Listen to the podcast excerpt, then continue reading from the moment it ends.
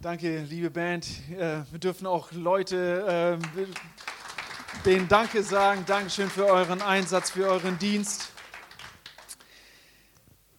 Schönheit liegt bekanntlich im Auge des Betrachters.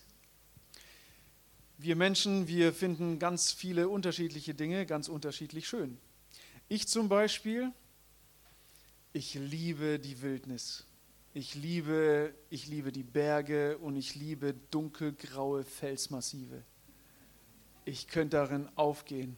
Also da, ich könnte Stunden davor sitzen und einfach noch ein Lagerfeuer nebendran haben. Oh, ein Traum. Ich weiß nicht, an was du denkst, wenn du das Wort Schönheit äh, hörst. Ich weiß nicht, Maus, was äh, findest du denn schön oder wen findest du schön? Dich natürlich. ich finde schön, besondere Momente. Also wenn ich an Schönheit denke, dann denke ich an Situationen und Momente, wo etwas in Beziehungen deutlich wird, wo Freundschaft deutlich wird. Und ich habe für heute zum Beispiel diese Karte mitgebracht. Diese Karte repräsentiert für mich Schönheit von Freundschaft. Diese Karte hat mir heute Morgen eine Freundin geschenkt, ihr Name ist Gloria. Und sie hat sich heute Morgen noch die Zeit genommen, diese Karte zu schreiben. Ich nehme euch kurz mit in, äh, was so die letzten Tage bei mir passiert ist. Gestern ist meine Oma verstorben und wir sind sehr, sehr, sehr, sehr, sehr nah gewesen und das hängt mir natürlich nach. Und sie hat heute Morgen davon erfahren, hat sich gedacht, wow, ich möchte Julia irgendwie Anteilnahme zeigen und hat sich nach dem Gottesdienst so schnell Zeit genommen, eine Karte geschrieben und mich ermutigt. Und das verbinde ich mit Schönheit, diese Schönheit dieser Freundschaft. Ja, wie kriege ich jetzt die Kurve? ob ein dunkelgraues Felsmassiv oder so eine schöne Karte mit Blumen drauf, diese Dinge haben eine Sache gemeinsam und zwar derjenige, der es betrachtet, der es schön findet, das löst Faszination in einem aus. Es löst eine tiefe Dankbarkeit in dem Herzen aus, eine Freude, die man gerne dann auch teilen möchte. Weil Schönheit will benannt werden und Schönheit will geteilt werden. Das ist, das ist die Natur von Schönheit. Es soll gesagt werden, boah, das, das ist schön. Ich weiß nicht, ob ihr schon mal, ob ihr das mögt, in diesen äh, Rollercoaster, äh, Achterbahnen zu fahren. Es gibt manchmal so kleine Schnellspuren als Passagier, da darf man reinhoppen, wenn ein Platz frei ist. Und dann sitzt man neben irgendeiner wildfremden Person dieser, diese Achterbahnfahrt macht lange nicht so viel Spaß, wie wenn man das mit jemandem teilen kann, ne, den man kennt. Schönheit will geteilt werden und dann verdoppelt sich das auch. Und heute möchten wir eine ganz besondere Schönheit benennen. Eine Schönheit, die von vor tausenden Jahren entstanden ist und die immer und immer schöner wird. Es ist die Schönheit der Gemeinde. Die erste Gemeinde war eine Gartenkirche. Da war noch alles super. Adam und Eva im Garten Eden mit Gott unterwegs, Angesicht zu Angesicht. Da war noch gar kein Fehler, kein Streit, nichts, keine Sünde, gar nichts. Alles super. Top-Gartenkirche, bis die Sünde ins Spiel kam. Und dann kam die erste Spaltung. Richtig ätzend. Konsequenz, der Mensch wurde von Gott getrennt, musste getrennt von Gott leben. Und die unmittelbare Nähe zu Gott, die ist verloren gegangen. Es gab kein von Angesicht zu Angesicht mehr. Und ich kann mir vorstellen, wie, wie Gott, Jesus und der Heilige Geist schon vorher überlegt haben, oh, wenn das passiert, was können wir denn machen? Was können wir machen, dass Menschen ermutigt werden, wenn sie mich nicht mehr hören können? Wie können Menschen getröstet werden, wenn ich sie nicht umarmen kann? Wie können Menschen geführt werden, wenn, ich sie, wenn sie nicht sehen können? Wenn sie mich nicht hören können? Wie können Menschen Hoffnung bekommen, wenn sie vereinsamen? Wie können Menschen Liebe erfahren, wenn sie meine Hand nicht halten können? Und dann kommen sie auf diese Idee, hey, wisst ihr was? Lasst uns eine Gemeinde gründen. Yes, lasst uns eine Gemeinde gründen und irgendwann heißt sie Treffpunkt Leben Nienburg. Ja, yeah. Amen. Und dann stellt sich die Frage, was ist denn eigentlich Gemeinde? Wie soll Gemeinde sein? Und sind wir als Treffpunkt Leben Nienburg so, wie Gott sich Gemeinde vorgestellt hat? Gemeinde ist so vielfältig und man könnte eigentlich Monate über dieses Thema predigen. Und heute möchten wir drei Aspekte herausstellen und uns auf drei Aspekte konzentrieren. Das ist einmal, Gemeinde ist eine Familie, Gemeinde ist eine Armee und Gemeinde ist auch eine Organisation. Gemeinde ist eine Familie. Wir glauben als Christen an einen Gott, der sich widerspiegelt in einer Dreieinigkeit. Wir glauben an einen Gott, der der Vater ist, wir glauben an Gott den Sohn und wir glauben an Gott den Heiligen Geist. Und in dieser Dreieinigkeit ist perfekte Gemeinschaft. Alle lieben einander, alle ehren einander und das ist einfach wunderbare, schöne Beziehung, die wir in unserem Gott finden. Und jetzt sind wir in seinem Bild geschaffen. Das bedeutet, der Kern unserer Identität ist auch Gemeinschaft. Er liebt Gemeinschaft so sehr, dass er uns dann am Anfang auch den Auftrag gegeben hat, hat gründet Familien. Das ist der erste Auftrag an die Menschen gewesen. Geht hin, gründet Familien. Warum? Weil es wunderschön ist. Weil diese Beziehungen, die wir so intensiv miteinander leben, uns Kraft geben, uns stützen, etwas so Wunderbares sind, dass Gott sagt, das ist etwas, was in mir ist und ihr sollt das in euch tragen. Wir sind nicht darauf ausgelegt, wir sind nicht geschaffen, um einsam zu sein, sondern wir sind als Gemeinschaftswesen da. Wir brauchen einander.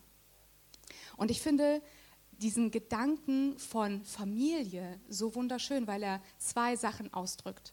Das erste ist, in einer Familie kann man sich mal streiten, man gehört dennoch zusammen. Und der zweite Punkt ist, wenn es in manchen Familien schwierig ist, Beziehung zu leben, weil vielleicht die Familie nicht beieinander wohnt, sehr, sehr weit voneinander weg lebt oder Familienmitglieder sind verstorben, man ist vielleicht als einziger übrig, oder die Beziehungen sind so zerstört, dass man einfach keinen guten Draht mehr zueinander hat. Da ist Enttäuschung gewesen und irgendwie stehen da Mauern dazwischen. Dann erst recht darf man wissen, dass wir als Christen in einer himmlischen Familie zusammengehören. In 1 Timotheus 5, 1 bis 2 steht, wenn du einen älteren Mann ermahnen musst, dann fahre ihn nicht heftig an, sondern rede so mit ihm, als wäre er dein Vater. Jüngere Männer ermahne wie Brüder ältere Frauen wie deine Mutter und jüngere Frauen wie Schwestern mit aller gebotener Zurückhaltung. Klar, in dem Text geht es jetzt hier um Ermahnung, aber ich finde das so wunderschön, dass es heißt, wie deinen Vater, wie deine Mutter, wie deinen Bruder, deine Schwester. Familie ist Gott wichtig und das ist das, was uns als Gemeinde ausmacht. Ich habe Frauen in meinem Leben gehabt, die haben die Rolle von geistlicher Mutterschaft für mich übernommen. Und ich habe viele geistliche Brüder, ich habe viele geistliche Schwestern. Und ich will das immer wissen. Ich will mir dem immer bewusst sein, dass wir hier geistliche Familie sind, weil ich daran glaube, dass starke Familien eine unglaubliche Kraft haben, Dinge zu verändern. Familie gibt Sicherheit und Schutz und Familie gibt vor allem Identität. Wenn man sich selbst verliert, ist Familie diejenige, die einen daran erinnert, wer man eigentlich ist. Und weil Gott diesen Gedanken von Familie so sehr liebt, hat er uns Gaben geschenkt, damit wir füreinander da sind und damit wir diese Familie auferbauen. Er hat uns übernatürliches Werkzeug geschenkt in Form von Geistesgaben. Und wir sollen sie benutzen, um einander zu ermutigen. Wir sollen füreinander beten, wir dürfen füreinander prophezeien, wir dürfen für Wunder beten, für Heilung, wir dürfen füreinander einstehen. Wie wunderbar. Das ist doch einfach wunderschön. Wir sind Gemeinde, wir sind Familie, wir sind Gottes Kinder. Das ist der eine Aspekt. Wir sind auch eine Armee. Und wenn wir den Begriff Armee benutzen, ist es wichtig, dass wir verstehen, hier geht es jetzt nicht um eine militärische Kraft, es geht hier nicht um einen Kampf gegen Menschen. Das ist ganz, ganz wichtig. Aber in der Bibel wird dieser Begriff und diese Metapher oft benutzt und gezeigt, hey, wir sind Teil von Gottes Königreich, da gibt es ein Königreich und es finden Kämpfe statt im geistlichen Raum. Und eine Armee hat immer einen Auftrag. Was ist unser Auftrag als Armee Gottes? Wir sollen Menschen zu Jüngern machen. Das ist ein ganz klarer Auftrag. Und ein Satz oder eine Frage, die unser Pastor Albert immer wieder stellt, ist, wisst ihr, was wir im Himmel nicht mehr machen können? Menschen zu Jesus führen. Ganz genau. Wir haben hier die Zeit, wir können hier Menschen von Jesus erzählen und dann wird es zu spät sein. Das ist mir gestern nochmal bewusst geworden, als wir von meiner Oma Abschied genommen haben. Sie war dann in den letzten drei Tagen tatsächlich in einem Hospiz. Und wir waren drinnen, wir haben getrauert. Und als wir rausgegangen sind aus der Tür, habe ich gesehen, wie die Schwestern an die Seite ein kleines Lämpchen hingehängt haben. Ich habe so weinen müssen, das hat für mich so viel repräsentiert. Es war auf, natürlich auf der einen Seite für die ganze Schwesternschaft äh, vor Ort auf der Station ein Zeichen dafür, hey, da ist jetzt gerade jemand verstorben, lasst der Familie Zeit, gebt ihnen Raum, Abschied zu nehmen. Aber für mich war das auch nochmal so ein Sinnbild dafür, wir haben Licht, wir haben Hoffnung. Und ich habe mich gefragt, dieses Licht, ich weiß, dass ich sie wiedersehen werde, weil sie gehört zu Jesus und sie ist jetzt bei ihm. Und ich weiß, diese Hoffnung ist da, diese Zuversicht, dass es in der Ewigkeit wir weiter zusammen sein werden. Aber diese Perspektive hat nicht jeder. Und wir haben die Aufgabe, hier auf der Welt Menschen diese Hoffnung zu geben. Ich weiß nicht, wie Menschen mit dem Thema Tod konfrontiert werden können, ohne diese Hoffnung. Daran zerbrechen Menschen. Und wir schieben dieses Thema beiseite. Die ganzen Bestattungsinstitute sind irgendwie außerhalb Friedhöfe. Das hat einfach keinen Teil in unserem Alltag. Wir versuchen das zu verdrängen. Natürlich, weil wir überfordert sind mit diesem Thema. Wir haben die Lösung und wir müssen sie nach außen bringen. Wir haben dieses Licht und wir sind dafür verantwortlich, das zu den Menschen zu bringen. Menschen sehnen sich nach Gnade und sie sehnen sich nach Barmherzigkeit, nach Gerechtigkeit, nach Hoffnung, nach Annahme, nach Ewigkeit, nach Liebe, nach einem Sinn im Leben. Und wir haben das in Jesus. Der Böse will nicht, dass Menschen zu Gott kommen. Und er sieht so viele Zweifel und Ablenkungen.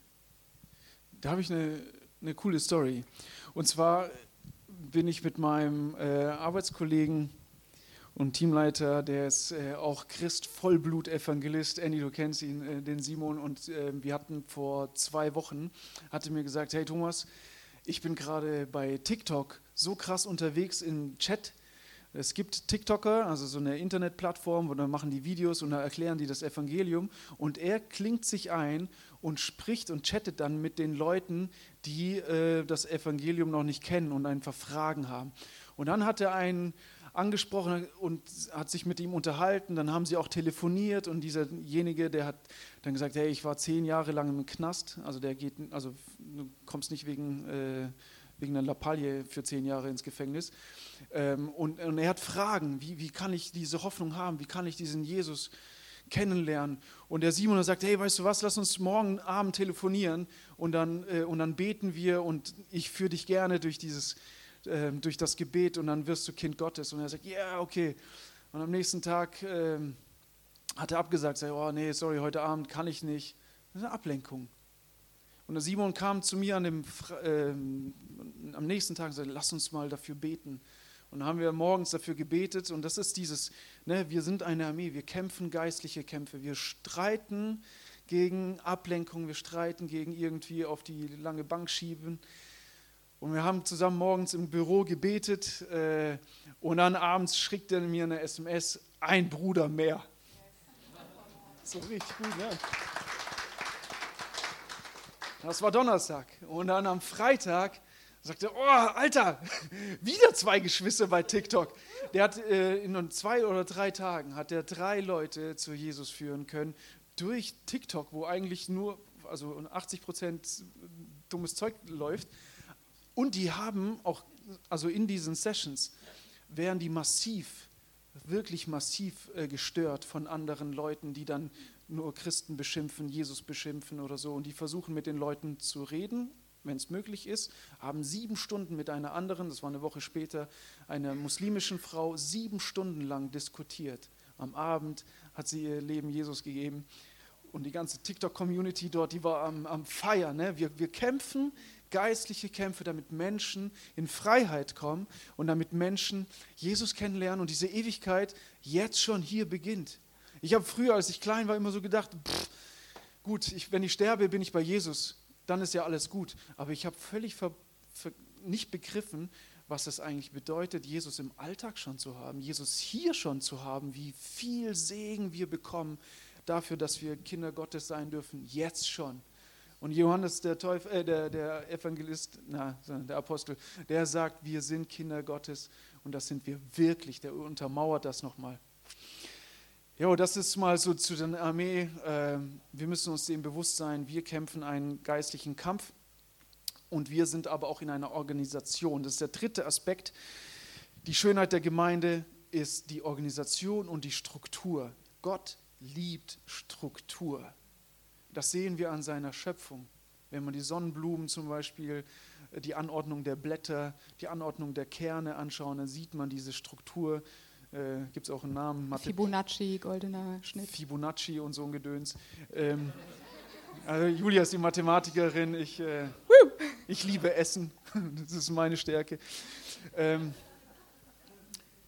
Gott liebt Struktur und Gott liebt Organisation. Und er liebt auch Leitungsstrukturen.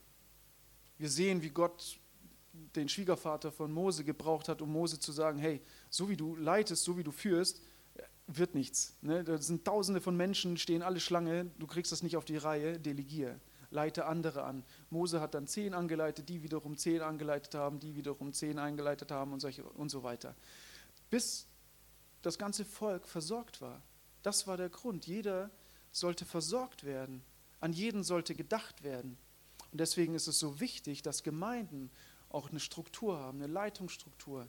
Das sehen wir bei Apostel, in der Apostelgeschichte in den Gemeinden, wo Leiter und Diakone eingesetzt wurden, damit keiner vergessen wird. Nicht damit irgendjemand eine Macht ausübt, sondern dass alle versorgt werden. Und es gibt eine Stelle, ich, ich liebe die, das ist jetzt nicht äh, prophetisch, jetzt äh, vielleicht auch keine Ahnung, aber das ist so, ich liebe sie, weil sie so realitätsnah ist. Die Bibel ist so realitätsnah, die kennt uns Menschen und die weiß, wie wir ticken, ob als Leiter oder als Angeleitete. Und diese Stelle finden wir ähm, in Hebräer 13, Vers 17. Gehorcht euren Gemeindeleitern und folgt ihren Anweisungen Ihre Aufgabe ist es, über euch zu wachen und sie werden über ihren Dienst Rechenschaft geben müssen. Das sollen sie mit Freude tun können, anstatt mit Seufzen und Stöhnen. Denn das würde böse Folgen für euch haben. Ich, ja, Halleluja. Ne? Ich finde das so gut, dass Gott das auch benennt und sagt, hey, das soll ein gemeinsames Miteinander sein. Es soll eine Teamsache sein. Es geht nicht um Macht. Es geht aber auch um ein fröhliches Dienen, ein gutes Miteinander, um das Anerkennen von Strukturen, das Anerkennen von Leitung, das Vertrauen, das gegenseitige Vertrauen, damit es in Freude geschehen kann und nicht irgendjemand zum Dienst mit Stöhnen angeschleppt werden muss. Jetzt mach mal deine Predigt oder jetzt führ mal dein Team oder jetzt leite mal den Lobpreis, jetzt kriegt er das mal hin mit den Loops oder wie auch immer. Es soll voller Freude sein und deswegen, ich liebe es, dass Gott nichts verschweigt und er sagt, hey, komm, ihr wisst, wie es läuft. Wenn ihr euch gegenseitig nicht unterstützt, dann gibt es einfach nur Stress. Das brauchen wir nicht. Gemeinde braucht ein Team und ein Team braucht äh, Leiter und die geben die Richtung vor, die tragen auch Verantwortung darüber, dass Leute an die richtige Stelle kommen und dass jeder auch seine Gaben dort einsetzen kann, wo er sich wohlfühlt und wo er mit seinen Gaben gebraucht wird. Ich durfte niemals an diesem Klavier spielen. Ich habe mal versucht, für meine, ich wollte meine Familie äh, überraschen an Weihnachten und O du Fröhliche zweihändig spielen. Julia hat versucht, mir das beizubringen. Sie hat aufgegeben. Ich habe auch aufgegeben. Es war auch besser so. Es war eine richtige Katastrophe. Unsere Ehe hat es ausgehalten. Ja, ja definitiv. Ähm, genau. Aber jetzt ist meine Frage. Gemeinde ist, kann so schön sein, ne? aber jetzt mal ganz ehrlich, die ungeschminkte Wahrheit. Gemeinde ist nicht immer so schön, oder? Was passiert denn eigentlich, wenn von diesen drei Aspekten ob Armee, Familie oder Organisation, wenn eins dieser Sachen fehlt oder wenn es darin kracht, wenn dieser Bereich nicht wirklich funktioniert, ähm, dann ist Gemeinde nicht unbedingt die Schöne, sondern eher das Biest, oder? Hast du das mal erlebt? Ja, leider. Und ich glaube, ich äh, bin nicht die Einzige, die Verletzungen in Gemeinden erlebt hat. Es ist die traurige Wahrheit, dass viele, viele Menschen immer wieder in Gemeinde verletzt werden. Und tatsächlich ist es so, dass meine Familie so tief verletzt wurde in unserer Heimatgemeinde, dass meine Eltern und mein Bruder bis heute nicht mehr Teil einer Gemeinde sind. Sie haben das Vertrauen in Gemeinde verloren, weil der Aspekt der Familie nicht gelebt worden ist und wir wirklich ähm, fallen gelassen worden sind in einer Zeit, in der wir diese Familie gebraucht hätten. Um euch kurz mit hineinzunehmen, es war so, dass ähm, mein Vater, als ich ungefähr acht Jahre alt war, mein Bruder war zehn, hatte einen psychischen Zusammenbruch. Er ist paranoid geworden, Depression kam mit dazu, also psychische Krankheit. Es war ganz, ganz schlimm. Er musste eingewiesen werden. Meine Mutter stand da mit uns zwei kleinen Kindern, war im Grunde alleinerziehend auf kurze Zeit, weil mein Vater natürlich in Kliniken war und nicht vor Ort sein konnte. Und das dauerte Monate. Es braucht ewig Zeit, bis, bis, diese, bis ein Mensch dann wieder stabil ist und dann anfangen kann, wieder Alltag zu leben. In dieser Zeit, und wir waren eigentlich aktive Mitglieder in unserer Gemeinde, gab es nicht einen einzigen, der sich ausgestreckt hat nach uns, vor allem nach meiner Mutter und irgendwie angeboten hat zu helfen. Allein das ist natürlich traurig, aber meine Mutter kam klar damit, ihre Mutter, die jetzt verstorben ist, war in der Nähe, sie konnte mithelfen, aber halt auch nur so weit. Und ich erinnere mich, dass wir als Kinder teilweise selber für uns kochen mussten. Sie hatte Reis schon vorgekocht und dann irgendwie Hähnchen mit so einer leckeren Salzersoße in einer Auflaufform gemacht und hat uns dann Anweisungen per Handschrift einfach gegeben, meinem Bruder, meinem älteren Bruder, hier macht den Ofen an, damit ihr was zu essen habt. Wir hätten in dieser Zeit Familie gebraucht, die eingetreten ist. Und das ist nicht passiert. Wo plötzlich alle laut geworden sind, also da haben alle geschwiegen. Laut wurden sie, als es plötzlich um unsere Finanzen ging. Um alle? Einige. Ah, okay. Genau, das ist nämlich so ein Punkt, ähm, sehr gut, dass du das angesprochen hast. Es sind nicht immer alle Menschen, es ist nicht immer die gesamte Gemeinde, es sind natürlich vereinzelte Menschen. Das hat mir geholfen, dann ähm, weitere Schritte zu gehen und auch Vergebung auszusprechen und nicht die Hoffnung an Gemeinde als solche zu verlieren.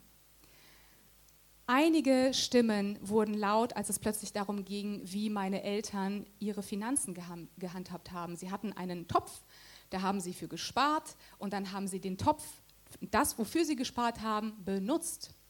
Oh, das geht ja gar nicht.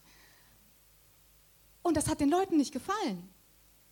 Und ich verstehe nicht warum. Und jeder hat sich plötzlich eingemischt und gesagt, wieso könnt ihr euch das leisten? Als es plötzlich um Finanzen ging, waren alle waren die vielen Stimmen laut. Und ich denke mir, die Energie, die aufgebracht worden ist, da laut zu sein, auch auf der Arbeitsstelle meiner Mutter. Sie hat in einem christlichen Werk gearbeitet und hatte viele von den Gemeindegeschwistern vor Ort dort auch in diesem selben Werk, die ihr ins Gesicht ge gesagt haben, hey, wir gönnen dir die Stelle nicht. Es gibt welche, die sind besser qualifiziert als du.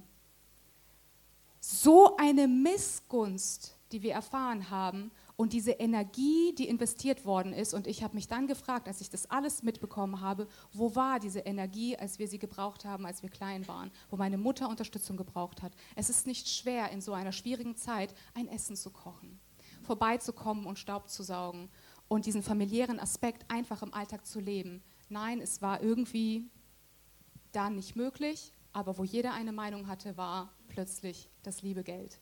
Das ist total traurig. Da haben wir als Familie Schmerz erlebt. Ähm, ich habe für mich erkannt, es ist nicht die Idee von Gemeinde, die schlecht ist, es war die Umsetzung. Und auch wenn wir als Familie in der Gemeinde so tief verletzt worden sind, gab es andere, die aufgeblüht sind in dieser Gemeinde. Und das hat für mich Frieden geschafft. Also ich habe Frieden über die Situation, mir geht es gut, ich liebe diese Gemeinde und liebe es, dass sie dort weiter Schritte gehen. Ich weiß zum Beispiel, ich erinnere mich an einen, äh, ich sag mal, Bruder im Herrn, der liebe Guido. Ich erinnere mich, wie er äh, in der Gemeinde in einem Alpha-Kurs zum Glauben gekommen ist. Da war ich selber auch Teenie. Und heute ist er Ältester in dieser Gemeinde. Der hat ganz viele Schritte gemacht und dort Segen erlebt. Und ich denke mir, yes, das ist super. Der Herr hat da was geschenkt, er hat Wachstum geschenkt und für ihn war das gut, für uns leider nicht. Und so ist es manchmal. Und für mich ist es okay. Die Gemeinde ist trotzdem ein Segen und ich durfte Frieden schließen darüber. Wie sieht es denn aus, wenn die Armee nicht ganz so gut funktioniert. Genau, erstmal merkt man, wie schnell man ins Reden kommt und sagt, alle haben sich gegen uns gestellt. oder jeder hat sich dann auf einmal für unsere Finanzen interessiert. Dabei war es 100% nicht jeder. Diese Gemeinde ist 180 Leute groß oder so. Gefühlt war das für euch jeder, weil keine andere Stimme da war. Und deswegen ist es so wichtig, dass wir gegenseitig Mut machen und uns ermutigen und nachfragen, hey, wie geht's dir? Keine Ahnung, ob es da Stress mit der und der Familie gibt, aber hey, ich bin für dich da. Wie kann ich dir helfen? Und so ist, ähm, so habt ihr auch, oder so hast du vor allem auch Vergebung erlebt, ne? Und auch deine Sicht auf Gemeinde ähm, wurde wieder klargerückt. Ne? Diese, diese Idee, dass Gemeinde so schön sein kann, die darf man wegen sowas nicht über Bord werfen. Was passiert, wenn die Armee nicht funktioniert? Wenn eine Armee da sitzt und Däumchen dreht und nichts macht? Passiert nichts? Ich würde sagen, nee, es passiert nicht nichts. Es passiert ganz schön viel. Und zwar wird diese Armee überrollt. Wir haben einen Auftrag, Menschen zu Jesus einzuladen. Wenn wir unseren Auftrag nicht wahrnehmen, dann kommen andere Dinge und versuchen diese Menschen in ihren Band zu rufen. Dann kommen Sehnsüchte oder Süchte, Ablenkungen, irgend, irgendwas treibt den Menschen in irgendeine Richtung, um sein Loch im Herzen zu stillen.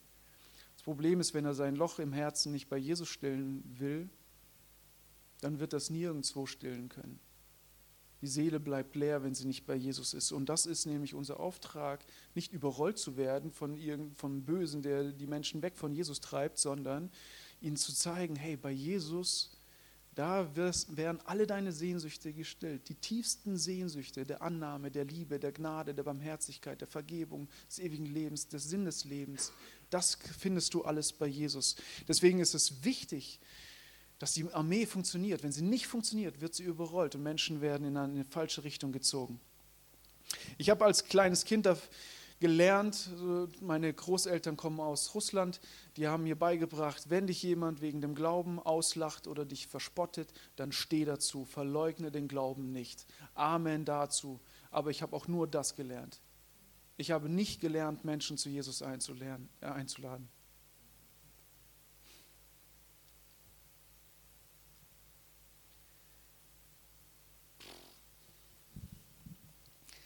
Ich habe nicht gelernt, als Junge meine Freunde in, in die Jugend einzuladen. Ich habe das gar nicht begriffen. Mein Mindset war gar nicht so. Ich habe nur die ganzen Stories von meiner Oma und von meinem Opa und ich liebe die, die haben mir so viel beigebracht. Aber die wurden in Russland verfolgt.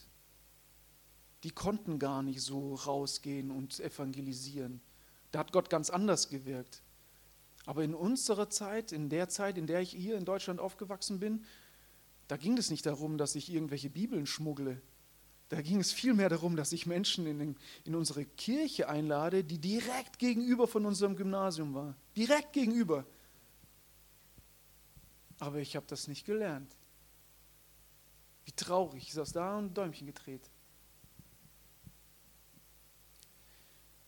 Was ist, wenn Organisation fehlt? Was ist, wenn Struktur fehlt? In den Flitterwochen vor 13 Jahren ja, yeah. also nächsten Monat vor 13 Jahren. Ähm, Dankeschön. Ich hatte, das muss ich euch kurz erzählen, das ist cool. Ich hatte äh, letzte Woche in unserer Live-Group Fußball gespielt und dann habe ich einen neuen Typen kennengelernt, der jetzt auch bei E-Quadrat war, bei äh, Arnaldo heißt er. Und Arnaldo äh, kommt aus, glaube ich, Brasilien, nee, wo kommt er her? Po, äh, Bolivien. Und dann habe ich ihn gefragt, hey, äh, ich bin Thomas, du bist Arnaldo, ja, äh, meine Frau, hast du, kennst du vielleicht, das ist Julia vom Cafissimo. This is your wife, this ist deine Frau. Wow, congratulations. So, ich fand es so witzig, ich sage, ja, ich habe die so lieb. Nein, Gott hat dich lieb. Das fand ich so cool. Und das hat er auch, ja. Bin so dankbar für meine Lady. Was ist, wenn Struktur fehlt? In den Flitterwochen habe ich versucht, Wind zu surfen und ich habe mich auf das Surfbrett gestellt, habe den Windsegel in der Hand gehabt und ich habe es immer wieder geschafft, aufzustehen und das Segel zu halten, aber ich bin ständig irgendwie im Kreis ge gefahren.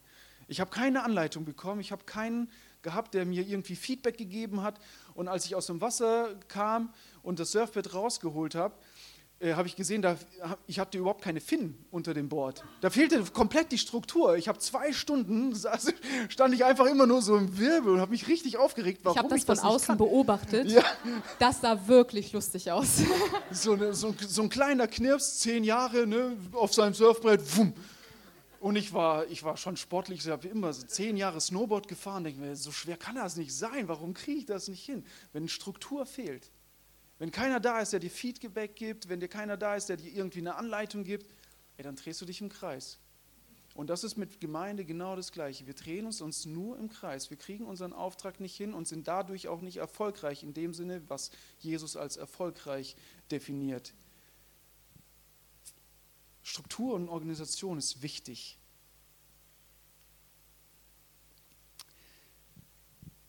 Wir haben diese ungeschminkte Realität die ungeschminkte Wahrheit. Was ist, wenn das vielleicht nicht ganz so klappt? Was ist, wenn die Armee Däumchen dreht? Was ist, wenn Familie versagt? Was machen wir jetzt damit?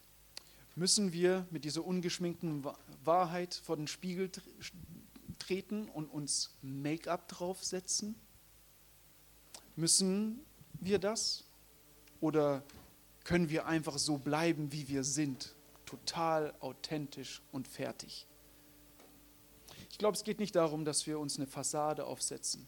Es geht auch nicht darum, dass Gott sagt, hey, macht euch mal hübsch, setzt eine Maske auf. Hauptsache, man sieht eure Realität nicht, denn die ist manchmal hässlich. Es geht aber darum, dass wir, und ich schätze mal, so wie ich euch ansehe, und ihr, sind alle, ihr seid alle hübsch und gepflegt, ihr steht morgens auf, ihr wascht euch, putzt euch die Zähne, Ihr kämmt euch, föhnt die Haare, ein bisschen Wachs rein, rasiert euch. Ist das jetzt Fake? Nein, das ist Pflege. Und das müssen wir auch als Gemeinde tun. Wir müssen uns pflegen, unser Inneres pflegen.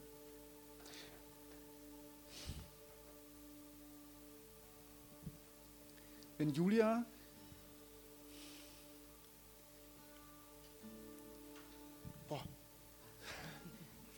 viel zu emotional. Wir müssen uns pflegen. Wenn Julia ihre Augen schminkt, dann ist es nicht fake.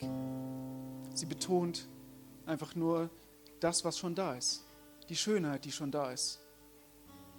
Wenn wir als Gemeinde uns pflegen, wenn wir eine schöne Homepage machen, ist das nicht fake, sondern wir betonen das, was schon da ist. Herzlichkeit, Freundlichkeit, Güte, Barmherzigkeit, Gnade.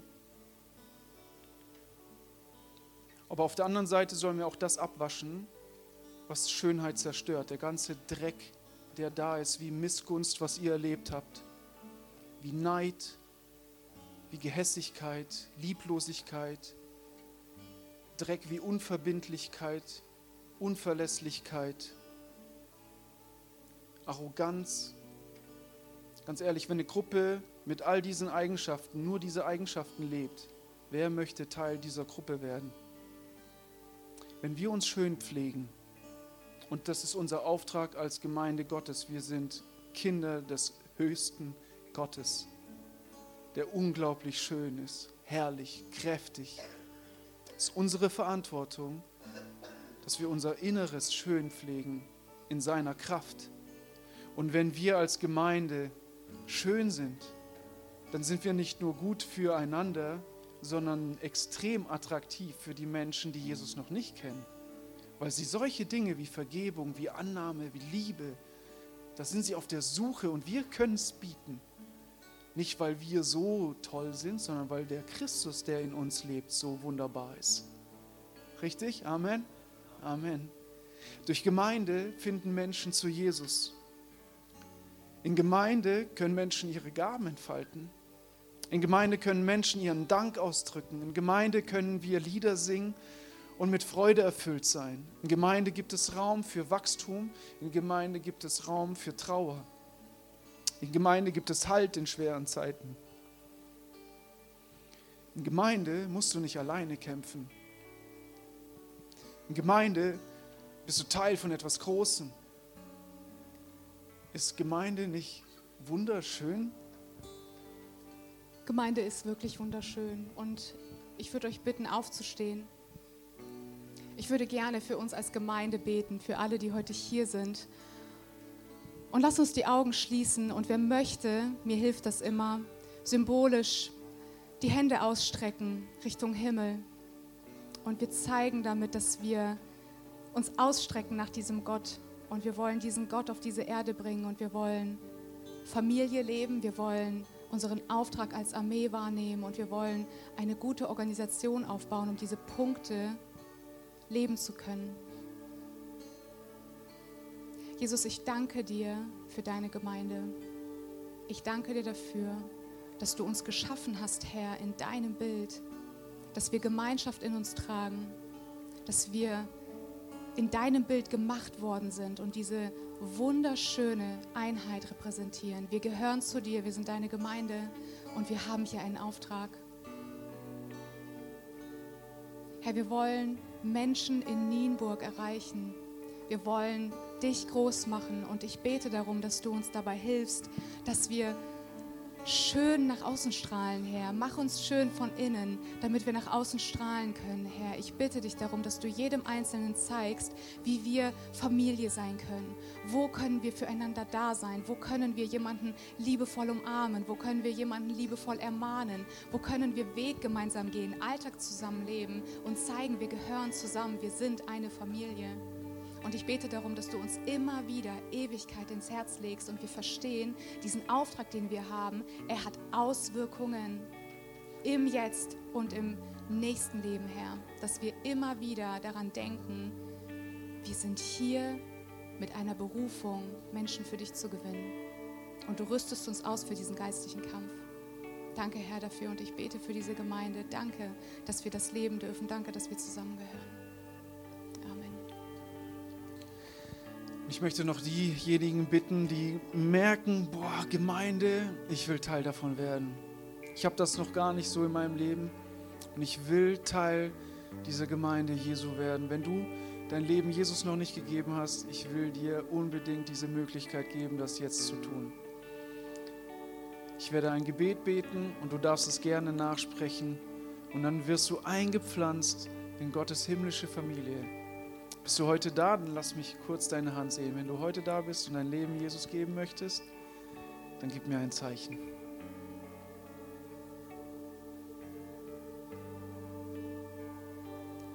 Ja, danke schön. Ist noch jemand da? Okay, dann beten wir mit dir. Und Gemeinde, ich bitte euch, lautstark zu unterstützen als Familie. Jesus Christus, Danke, dass du mein Herr bist. Ich glaube an dich als mein Vater.